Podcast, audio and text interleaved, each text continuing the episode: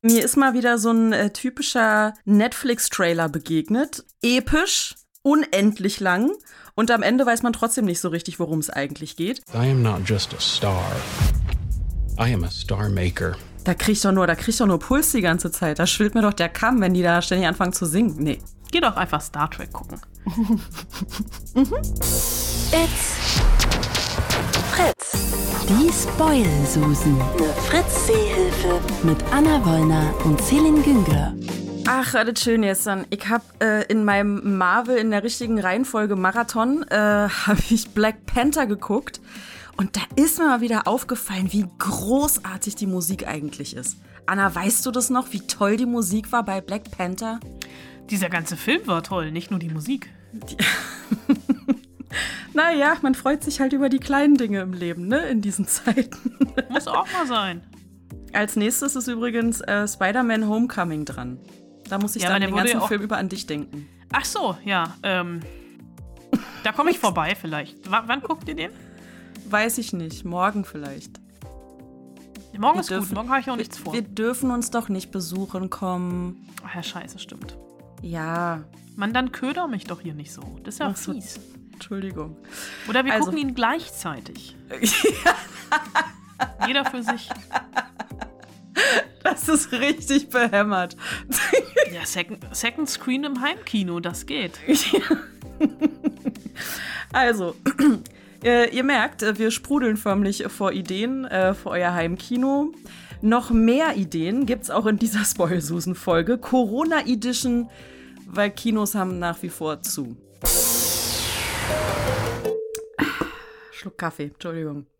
Was wäre, wenn der Tod nicht das endgültige Ende wäre, sondern ganz klar nur der Anfang eines digitalen Lebens. His vitals are dropping. We're losing him. Do we really want to upload? We could be together forever. You're so amazing. But forever is just like so long. Upload's that way, OR's the other way. What do you want to do? Three, two, one. Upload. Upload äh, eine Serie, die ab dem 1. Mai bei äh, Amazon Prime verfügbar ist. So, Anna, und da gibt es ein paar bekannte Gesichter aus anderen Serien. Habe ich das richtig gesehen? Äh, ja, also beziehungsweise ich weiß nicht genau, auf wen du jetzt anspielst, aber zumindest hinter der Kamera sieht man auf alle Fälle ein bekanntes Gesicht, nämlich, nein, man sieht ihn ja nicht, er ist ja hinter der Kamera, das ist ja Quatsch. Also man sieht den Namen von ihm im Vorspann, nämlich mhm. Greg Daniels. Ähm, das ist der Typ, der unter anderem auch die amerikanische Version vom Office gemacht hat der, und der Parks and Recreation gemacht hat. Und ähm, das ist jetzt alles beides schon relativ lange her, auch wenn Parks and Recreation gerade vom Cast her eine Zoom-Reunion hatte. Mhm. Aber äh, dieser Greg Daniels, der hat tatsächlich diese zehn Jahre genutzt, um etwas Neues zu kreieren, und zwar eine Science-Fiction- Comedy. Upload spielt ein bisschen in der Zukunft in 13 Jahren im Jahr 2033 und ähm, die Technik hat sich in dieser Zeit ein bisschen weiterentwickelt und sie hat sich, wie ich finde, auch sehr realistisch weiterentwickelt und man kann, wenn man dann möchte, kurz vorm Tod sein Bewusstsein in eine Cloud laden und dort digital weiterleben. Das klingt erstmal ähm, ziemlich abgefahren und das ist es auch.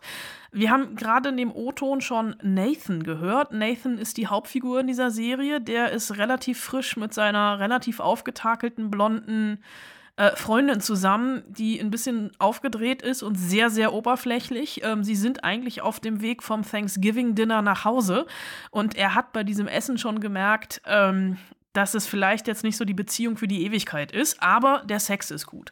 Und äh, sie haben auch Sex in einem selbstfahrenden Auto. Also keine Angst, also dieses Auto fährt halt wirklich selbst und der Sex, den haben sie auf der Rückbank. Und ähm, das Auto ist auch verdunkelt. Also das sind so.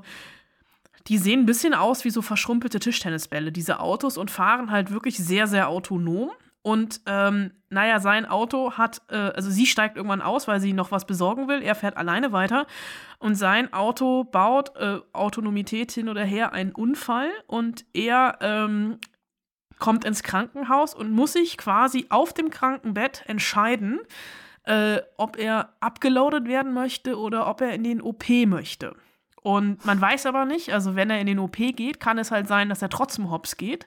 Oder aber er lässt sich uploaden, also äh, sein Bewusstsein eben digital in diese Cloud und könnte dann dort irgendwann, wenn seine Freundin stirbt, die eben treffen.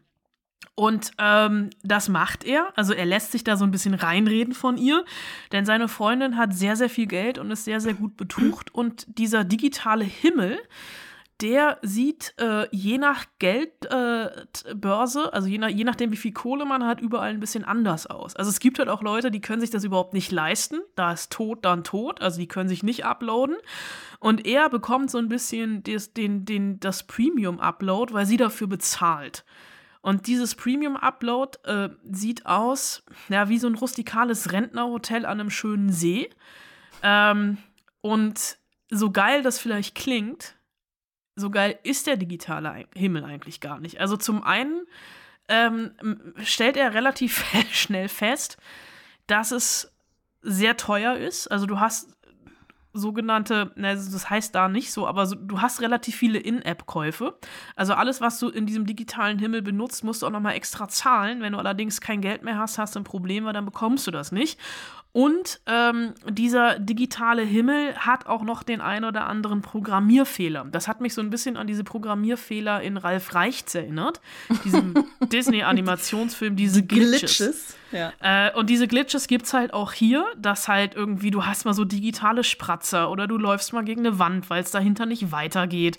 Und ähm, Nathan, der wirklich eigentlich in der Blüte seines Lebens stand äh, und da gerade dabei war, eine App zu programmieren, ähm, merkt auch relativ schnell, dass mit seinem Tod äh, beziehungsweise seinem Upload irgendwas nicht stimmt. Also nicht nur, dass er eigentlich sich ja eigentlich gar nicht entschieden hat, sich uploaden zu lassen, sondern ähm, das könnte eventuell alles sogar Mord gewesen sein, weil die App, an der er gebastelt hat, diese Cloud, diese digitale Todescloud für alle frei zugänglich machen sollte. Und das Ganze, das klingt jetzt alles sehr, sehr ernst. Ich habe aber gesagt, das ist eine Science-Fiction-Comedy.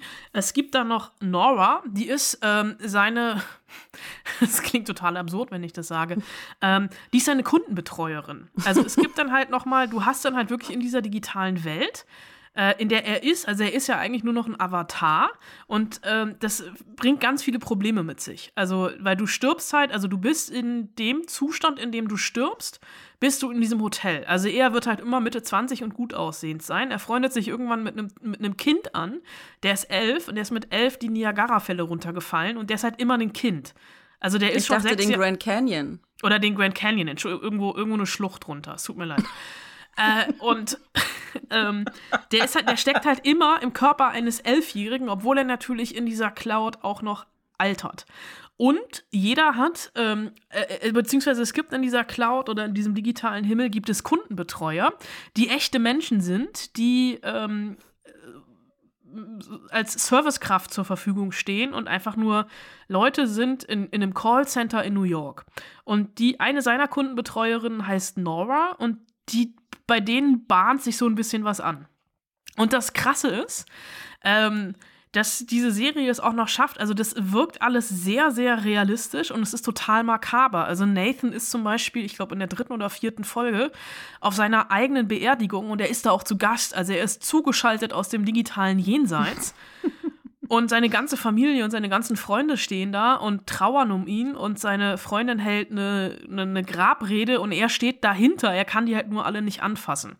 Mhm. Und ähm, das ist schon so ein bisschen absurd und da ist dann natürlich auch noch so ein bisschen Kapitalismuskritik mit drin, weil ähm, er irgendwann von Nora den Keller gezeigt bekommt. Und da leben dann die Leute, die äh, sich nichts mehr leisten können, die einfach deren Budget erschöpft ist und ähm, das ist äh, dann schon so ein bisschen, es ist so ein bisschen wie bei Parasite, also so die Zweiklassengesellschaft.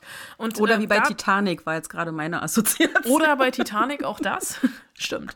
Und das zeigt so ein bisschen auch die, die Vielfalt der, ja, in Anführungsstrichen Unmenschlichkeit. Und ähm, das ist, also ich habe bisher noch nicht so oft gelacht. Also dieses Comedy-Element ist noch nicht mhm. so ausgeprägt. Aber ähm, es ist alles gar nicht so weit hergeholt. Und das finde ich irgendwie so ein bisschen das, Ersch äh, das, Erschreckende an dieser Serie. Also im positiven Sinne. Mhm. Also ich habe zwei Anmerkungen und eine Frage. Ja, wo ich bin gespannt.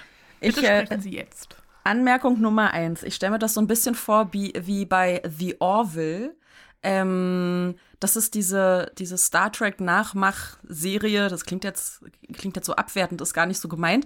Aber ähm, diese Star Trek Nachmach-Serie von ähm, Seth MacFarlane heißt der, glaube ich. Ähm, der, ähm, wo es im Prinzip auch komödiantische Szenen gibt, aber eigentlich geht's um in, in jeder Folge um was sehr tiefes Philosophisches. Ja, die, die Serie, mit der es äh, amerikanische Kritiker sehr viel vergleichen, ich kann diesen, kann diesen Vergleich nicht machen, weil ich die Vergleichsserie nicht kenne, ist äh, The Good Place. Oh, kenne ich auch nicht. Äh, also, das hatte ich jetzt so ein paar Mal gelesen. Ähm, Okay. ich glaube, die Serie ist mit Kristen Bell, aber ich bin mir nicht hundertprozentig sicher. Es kann auch sein, dass ich gerade totalen Unsinn rede. Äh, aber das ist hier, also, ähm, diese, ich, ich finde diese Idee einfach großartig, ne? Also auf, auf was du dich da auch vor allem einlässt, ne? Also klar, wenn ich, ich kann jetzt irgendwie tot umfallen und mich vorher noch uploaden. Aber ich bin dann halt immer mein 35, nee, scheiße, ich bin 36, mein 36-jähriges Ich. Und ich habe, also das ist halt auch so ein bisschen, also dieses Set, vom Setting her, auch irgendwie dieses Hotel, äh, das ist so ein bisschen so äh, Disneyland meets ähm, und täglich grüßt das Murmeltier, weil es ist halt auch immer total gleich. Und ähm, es ist halt auch alles in Anführungsstrichen auf den ersten Blick perfekt, ne? Und willst du das wirklich? Also, äh, und vor allem, ey, wenn ich so eine Freundin hätte, die dann auch noch so anstrengend ist, wie seine Fre äh, die, die, die ist halt, naja, also es gibt dann halt auch noch diesen, diesen, diesen, diesen Mord, ähm, Verdachtsmoment etc. Aber wie technikgesteuert wir sind etc. Also so, also es gibt wahrscheinlich irgendwie der Urenkel von Bill Gates, der wird wahrscheinlich sowas wie diese Cloud tatsächlich entwickeln, wenn es nicht sogar schon äh, vorher kommt. Anmerkung Nummer zwei. Der Nathan, dieser Hauptdarsteller, den, Den kennt kennst du man von irgendwoher, ne? Ja, genau. Und zwar aus ähm, Arrow. Aus der Serie Arrow. Ah. Comic-Serie. Da hat er, oh Gott, wie hieß der nochmal? Weiß ich natürlich nicht. Also er spielt da auch so einen Superhelden irgendwann später im Verlauf der Serie, ähm, der halt auch so super schnell ist, irgendwas so mit, mit Feuer, also nicht Flash, sondern jemand anderen. Okay. Ähm, und die Frage. Jetzt haben wir ja schon äh, viel darüber gesprochen, welche Gefahren so eine Technologie birgt. Aber stellt die Serie denn auch in Frage, ähm, wie sich das Leben verändert, wenn es nicht mehr endlich ist? Ja, total. Also das ist dieses, also äh, dieses, dieses Beispiel von dem elfjährigen Kind, was den Grand Canyon runtergefallen ist, zum Ja. Beispiel. Ne? Der ist halt, der feiert jedes Jahr mit seinen Eltern halt zugeschaltet, weil die Leute, also du kannst ja mit den Leuten in der digitalen Cloud noch interagieren. Also die Ah. Lebenden können mit den Toten noch interagieren. Ja. Und die, die feiern halt ähm, seit Jahren seinen Geburtstag, aber er wird halt nicht älter. Also die feiern seinen 19. Geburtstag und er ist halt immer noch im Körper eines Elfjährigen. Und dann geht er, und es gibt halt, ne, wie es, äh, es gibt auch natürlich im, in, der, in der digitalen, im digitalen Himmel gibt es auch ein, ein Darknet. Und da geht er hin und lässt sich upgraden und es geht halt schief. Wie es schief geht, will ich jetzt nicht verraten. Äh, aber also diese, das, das Perverse ist halt eigentlich wirklich diese Interaktion zwischen den beiden Welten. Also die Interaktion zwischen den Lebenden mit denen der Toten. Weil eigentlich, also du, du kannst halt auch, die haben halt auch Sex. Die haben dann halt so Anzüge an, die innen drin so Noppen haben. Beziehungsweise es sind keine Noppen, sondern so, oh Gott, ähm, so, so Schaumstofffinger. So ein- tausende von Schaumstofffingern. Wie und dadurch-. Danke, das war das Wort. Äh, dadurch haben die halt auch einfach Sex. Was natürlich, also kannst du ja jetzt fragen, ob das echt ist oder also wie gefühlsecht das ist. Und es ist aber auch, also es ist ja auch in, auf der Welt der, in der Welt der Lebenden hat sich die Technik ja auch weiterentwickelt. Und da gibt es dann halt auch irgendwie so ein paar absurde Momente, also wie auch die Technik das Leben beeinflusst. Da ist ein Typ, der will im Supermarkt Kondome kaufen, steht vorm Regal. Ähm, das Regal scannt ihn und sagt äh, Kondomgröße Mittel. Und der Typ steht halt da und schämt sich in Grund und Boden. und äh, das ist halt, ähm, also, da, also unsere Technikbesessenheit äh, greift die Serie eigentlich wirklich ganz gut auf. Ach, geil. Also das klingt wirklich nach einer Serie, die äh, Auf die freue ich mich jetzt. Upload heißt sie ab 1. Mai bei Amazon. Ähm, und dann wechseln wir gleich mal weiter zum nächsten großen Streaming-Anbieter. Äh, mir ist mal wieder so ein äh, typischer Netflix-Trailer begegnet. Mit typisch meine ich episch, unendlich lang. Und am Ende weiß man trotzdem nicht so richtig, worum es eigentlich geht. Die Serie heißt Hollywood. Rolling! If we change the way that movies are made, Half Miss Lala? I think you can change the world. I want you to be the star. Really? If you want something, you have to declare it. I'll do anything. I am not just a star. I am a star maker. Sieht ehrlich gesagt für mich so ein bisschen aus wie der große Gatsby oder so. Oder, oder hatten die Cohen-Brüder nicht auch mal so einen Hollywood-Film? Hollywood Hail Caesar. Äh, Hail Caesar, genau. Also, Hollywood, neue Netflix-Serie und Sheldon Cooper hat man auch schon gehört. Ja, Sh Sh Sheldon Cooper oder Jim Parsons, wie er im echten Leben heißt. Ich weiß. Äh, und äh, ja, also Hail Caesar und ähm, was war der erste Vergleich? Der große Gatsby. Der große Gatsby, danke. äh, ist gar nicht so, so verkehrt, denn die Serie spielt tatsächlich in den späten 40er Jahren und ähm, spielt in der goldenen Ära nicht nur von Hollywood, sondern auch ähm, ja, von der Sexindustrie um Hollywood drumrum. Ähm, und der Typ, der sich das ausgedacht hat, der dahinter steht, der ähm, hat unter anderem Glee zu verantworten, American Crime Story und American Horror Story. Der hat letztes Jahr The Politician rausgehauen äh, und jetzt eben Hollywood. Ähm, der heißt Ryan Murphy, einen Namen, den Serienfans natürlich sehr, sehr gut kennen. Und der hat vor ein paar Monaten oder ein, zwei Jahren mit Netflix so einen Mega-Deal ausgehandelt. Ich glaube, für fünf oder sieben Serien. Und Hollywood ist jetzt diese erste Serie. Und ähm, die ist auch relativ prominent besetzt. Äh, Darren Criss spielt unter anderem mit, den kennen wir aus Glee. Oder halt Jim Parsons, also Sheldon aus How I Met Your Mother. Und Momentchen würde, mal, das ist ja ach, wohl The Big Bang Theory. Meine ich ja auch. Ich war, ich war schon bei nächster Woche, weil da reden wir mit Jason Siegel über eine Serie. Äh, Jim Parsons aus, aus The Big Bang Theory, du hast natürlich voll und ganz recht. Und ich würde tatsächlich bei dieser Serie mal vorne anfangen mit dem Intro. Ähm, denn äh, normalerweise äh, geht mir das, äh, geht es uns allen, glaube ich, so, dass wir ja nach der dritten oder vierten Folge das Intro überspringen, weil wir es nicht mehr sehen können. Und ich habe hier tatsächlich ähm, diese Netflix-Funktion, die das automatisch macht, das Intro skippen, also man muss da ja nur auf den Knopf drücken, habe ich absichtlich weggelassen, weil ich dieses Intro immer und immer wieder gucken wollte. Denn das ist so ein bisschen so ein Hauch von Retro-Lala-Land. Ähm, und da sind einfach die Hauptfiguren dieser Serie, die von hinten auf das Hollywood-Zeichen hochklettern und ähm, da dann auch noch so hin und her springen. Und das Ganze ist in den Sonnenuntergang getaucht und hat schon so ganz, ganz, ganz krasse Farben einfach. Also wirklich so diese Retro-Stimmung.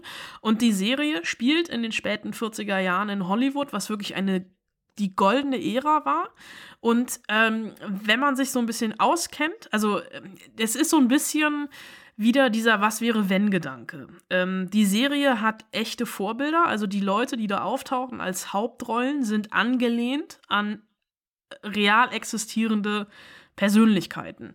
Ähm, zum Beispiel Rock Hudson. Der ist äh, 1985 an AIDS gestorben. Der war in den 40er und 50er Jahren ein ganz, ganz großer Hollywood-Star. Ähm, der schwul war, lange nicht geoutet und unter anderem äh, mit der Frau, mit ähm, mit einer Frau verheiratet.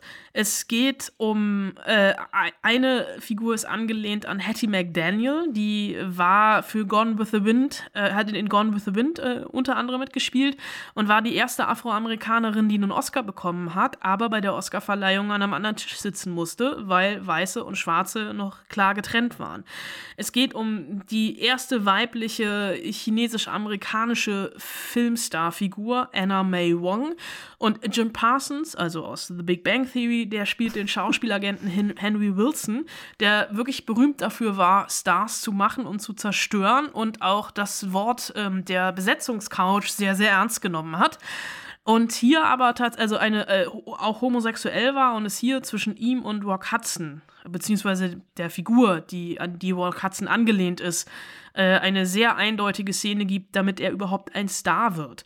Und ähm, der Ansatz von Ryan Murphy, diese Serie zu erzählen, war so ein bisschen, er wollte Gerechtigkeit auf der Leinwand für diejenigen, die sie im echten Hollywood nie bekommen haben. Also die so ein bisschen in diesem ganzen Star-System etc. unter den Tisch gefallen sind wie eben Hattie McDaniel, wie Anna May Wong. Es gibt da noch, äh, es gibt ähm, einen, einen, schwarzen Drehbuchautoren, der nicht ernst genommen wird, weil es einfach in Hollywood noch keine schwarzen Drehbuchautoren gibt.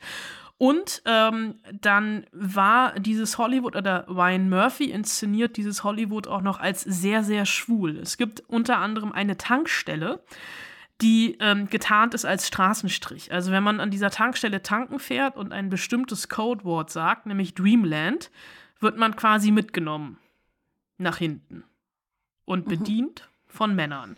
Und es gibt halt wirklich auch Partys, ähm, die irgendwann in Orgien ausgeartet sind, äh, wo die Frauen irgendwann nach Hause gegangen sind und die Männer sich noch äh, vergnügt haben. Und das fängt die Serie schon sehr, sehr gut ein. Also auch einfach dieses Sittenbild, also dieses, dieses ähm, zwiegespaltene Sittenbild. Auf der einen Seite dieses total prüde Hollywood und auf der anderen Seite, was halt hinter den Kulissen alles passiert ist. Man muss sich da so ein bisschen, also um diese ganzen Referenzen zu verstehen, muss man sich, glaube ich, ein bisschen einlesen, aber selbst wenn man die nicht versteht, ist das alles sehr, sehr unterhaltsam.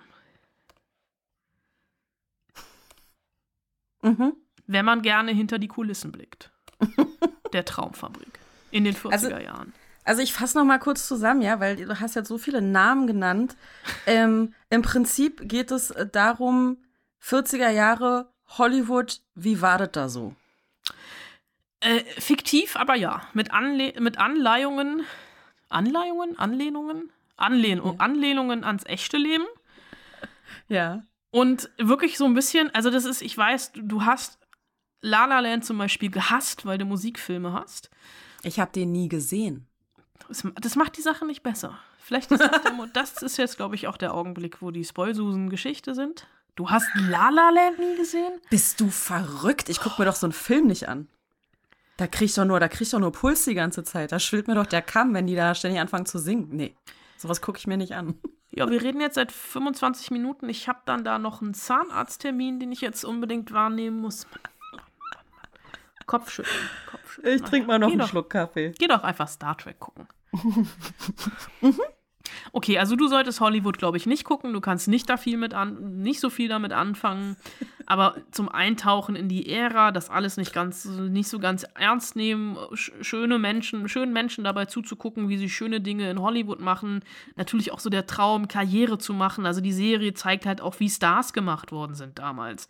Und das hat natürlich alles diesen historischen Anstrich, aber ist auch, glaube ich, von der Gegenwart gar nicht so weit entfernt. Also vor allem auch was so Sexismus angeht, was das Unterdrücken von Diversität angeht, etc. Ähm, daran merkt man mal, wie eingefahren, was das für eingefahrene Strukturen sind, weil es es vor 80 Jahren eben auch schon gab.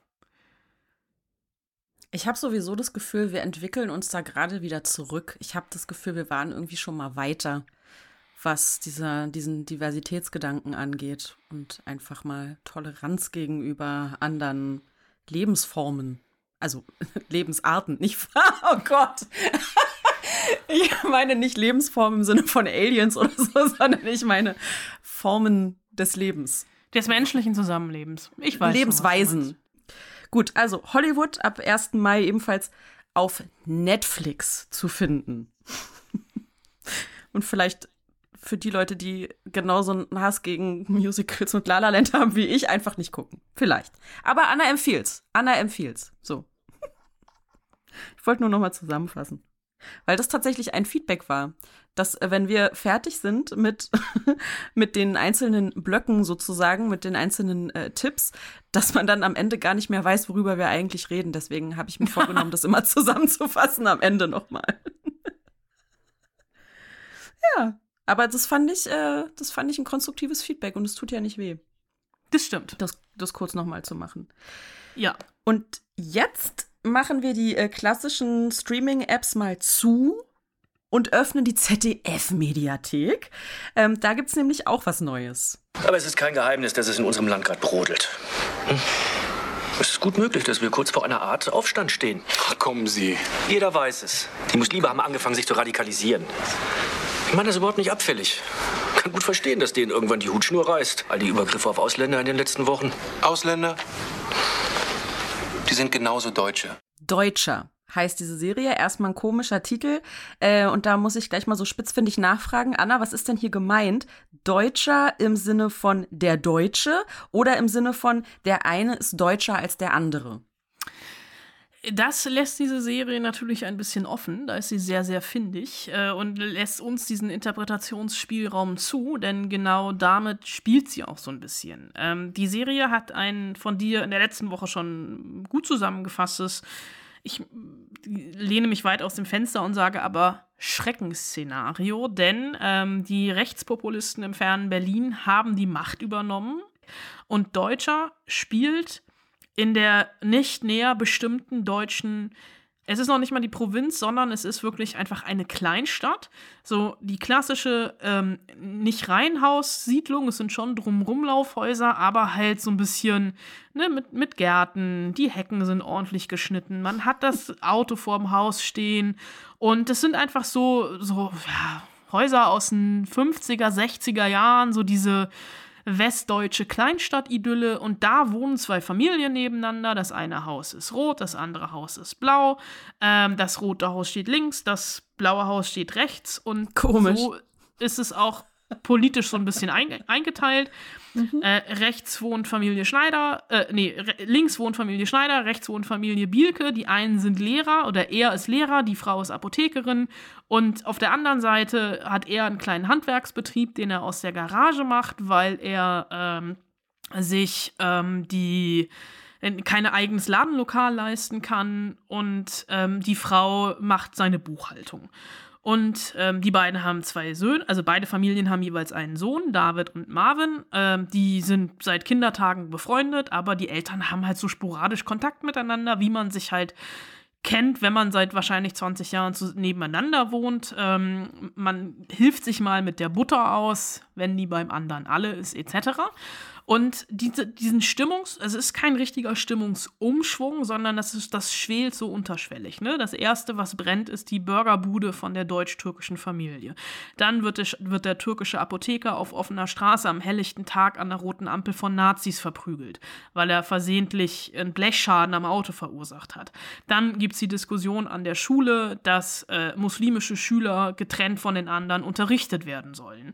Und während ähm, die Familie Schneider, also diese diese Lehrerfamilie so ein bisschen in Schockstarre fällt, äh, blühen die Pielkes auf, weil sie endlich denken, jetzt ist ihre große Chance gekommen und bisher haben die Ausländer ihnen alles weggenommen, aber jetzt ist einfach die Zeit der Deutschen. Und das sind einfach zwei Lebenswelten, die hier aufeinander prallen. Also um es wirklich hart zu sagen, also einmal so der Bio-Lehrer, der im Bio-Supermarkt einkaufen geht und den Volvo vor der Tür stehen hat. Und auf der anderen Seite ist halt der Handwerker, der sich als einfachen einfacher Mann versteht, der abends schön die Stulle rausholt und den Geburtstag mit dem Grillfest und Girlanden feiert. Und diese politischen Teil Details sind wirklich Wumpe. Hier geht es um die Stimmung. Um eine Stimmung, um die Stimmung in einem Land, was sich langsam spaltet, wo Rassismus wirklich irgendwann einfach zum guten Ton dazugehört. Und das ist wirklich schon beängstigend. Also die Serie, das sind vier Folgen, a 45 Minuten, also sind eigentlich 92 Minuten. Ähm, am Ende, da haben die Macher irgendwie ein bisschen zu viel Tatort geguckt, da war mir das alles so ein bisschen zu absurd. Aber so dieses Stimmungsbild, und das fand ich halt wirklich irgendwie das Beeindruckende daran, dass diese Serie halt wirklich mal in die Kleinstadt geht und die Politik im Großen wirklich außen vor lässt und einfach nur so ein, so ein Stimmungsbild gibt und da natürlich mit Klischees spielt, aber halt mit diesen Kleinstadt-Provinz-Klischees. Das fand ich schon ganz gut gemacht. Ist dir das nicht zu klischeehaft? Also im Sinne von, ich also finde es jetzt halt einfach schon sehr klischeehaft, dass natürlich die ähm, linksgerichteten halt irgendwie die Akademiker sind und die eher rechtsgerichteten oder rechtsgesinnten die Handwerker sind. Ist es nicht zu einfach? Ist es nicht zu platt? Ja, es ist ein bisschen einfacher, es ist ein bisschen platt, aber sie sind nicht, äh, also sie definieren sich gar nicht explizit als links und explizit als rechts.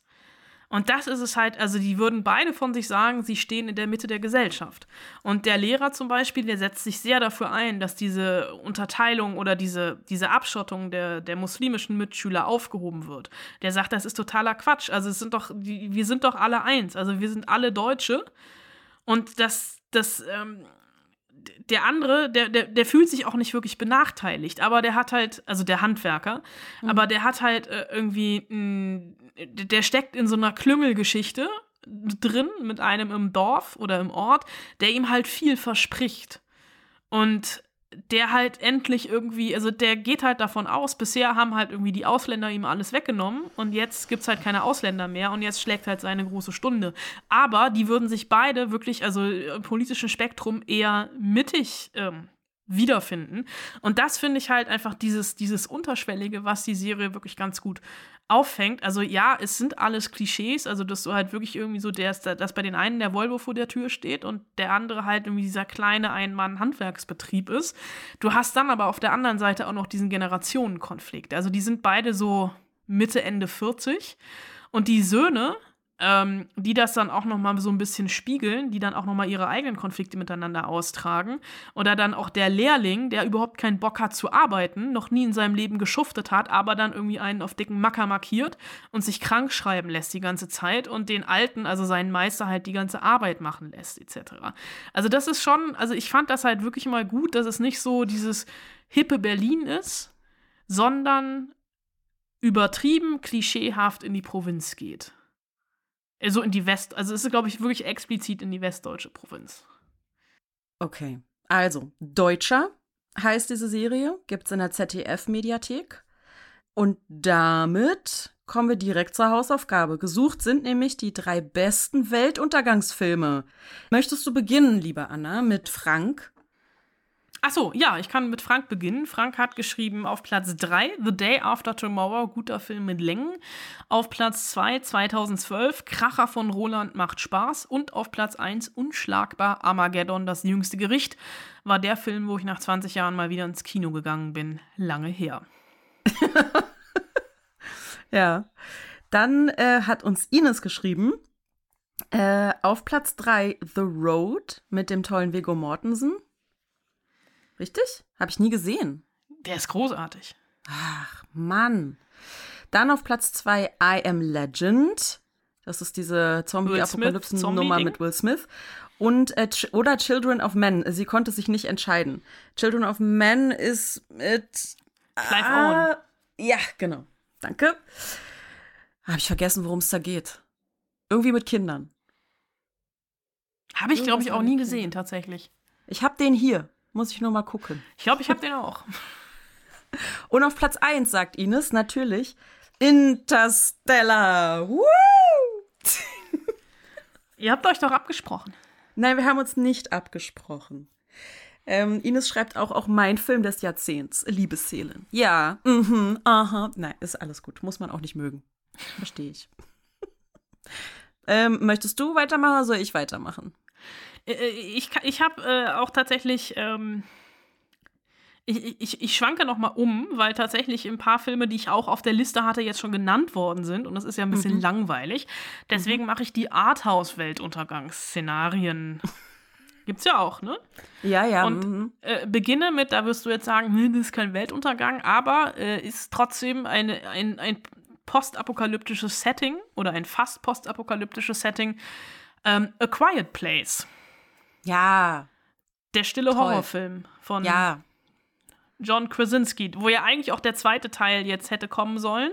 Ja. auf den ich mich schon total gefreut habe, der aber leider auch Corona zum Opfer fiel und hoffentlich irgendwann jetzt doch noch mal ins Kino kommt. Auf das Platz ist schon zwei, aber auch Weltuntergang. Also ich meine, ja, klar ist das. Alle, an, alle müssen irgendwie anders klarkommen und viele, viele Menschen sind äh, auch schon tot in dem Film. Sehr gut, dann lässt du nämlich meinen zweiten Film auch durchgehen. Das ist äh, Snowpiercer von Bong Joon-ho. Uh, auf jeden Fall. Der auch Parasite gemacht hat, wo der Weltuntergang mehr oder weniger horizontal stattfindet in einem Zug. Ja. Und auf Platz 1 Melancholia von Lars von Trier, wo die Welt wirklich untergeht. Lars von Trier, ey, du bist ja echt hart. Ja, wenn schon, dann richtig. Weißt du, hier so The Day After Tomorrow oder 2012, damit kann ja jeder kommen. Mit den Filmen, die ich mir ausgedacht habe, kann auch jeder kommen. Also, äh, auf, na gut, ich fange mal vorne an. Also ich fange mal mit dem Platz 1 an, weil ist klar, ist Interstellar. Also da kommt ja nichts anderes ran. Müssen wir gar nicht drüber diskutieren. Du hast diese Hausaufgabe Dann, doch nur gestellt, damit du Interstellar nehmen kannst, oder? Nein, Mann.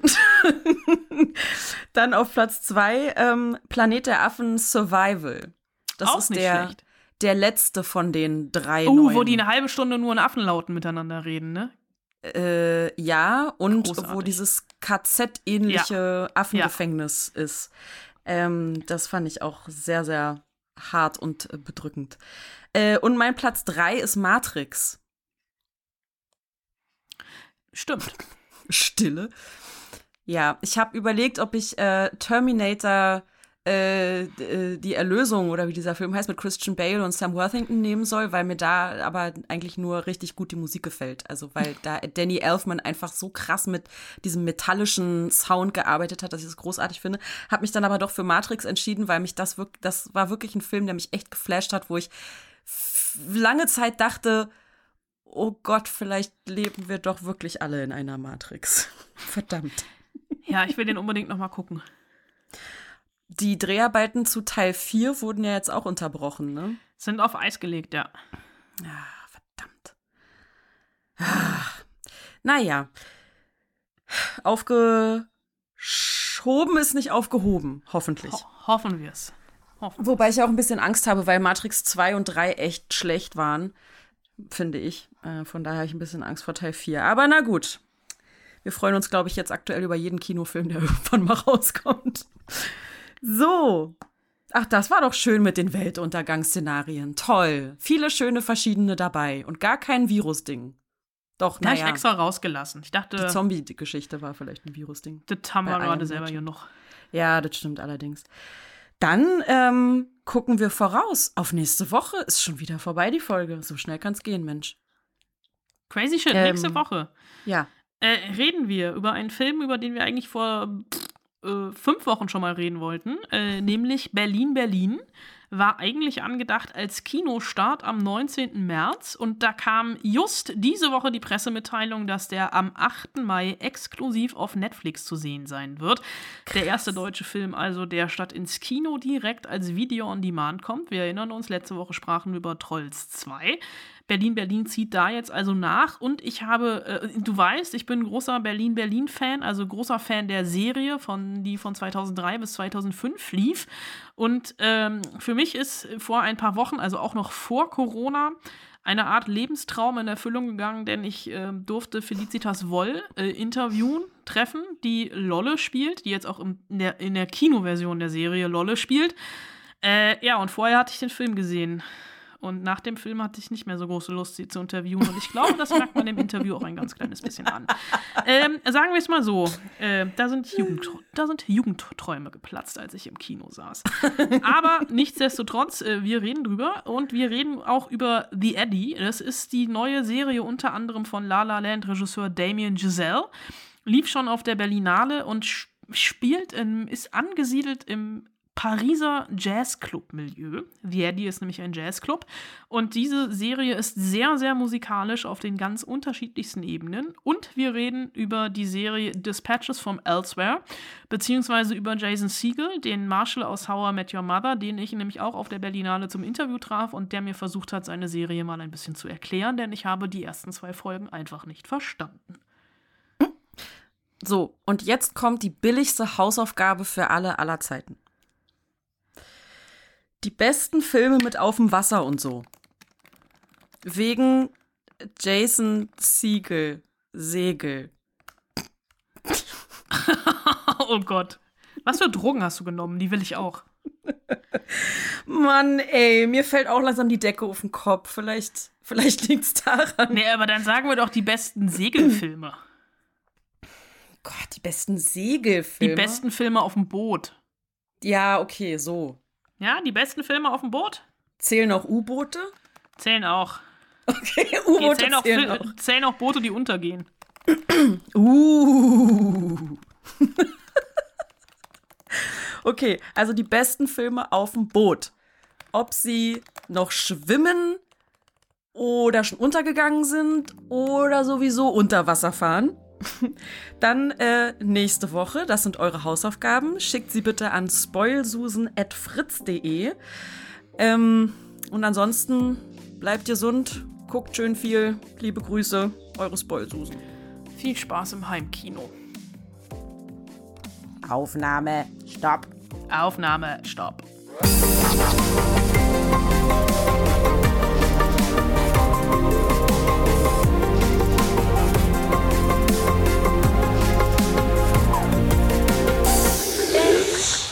Fritz.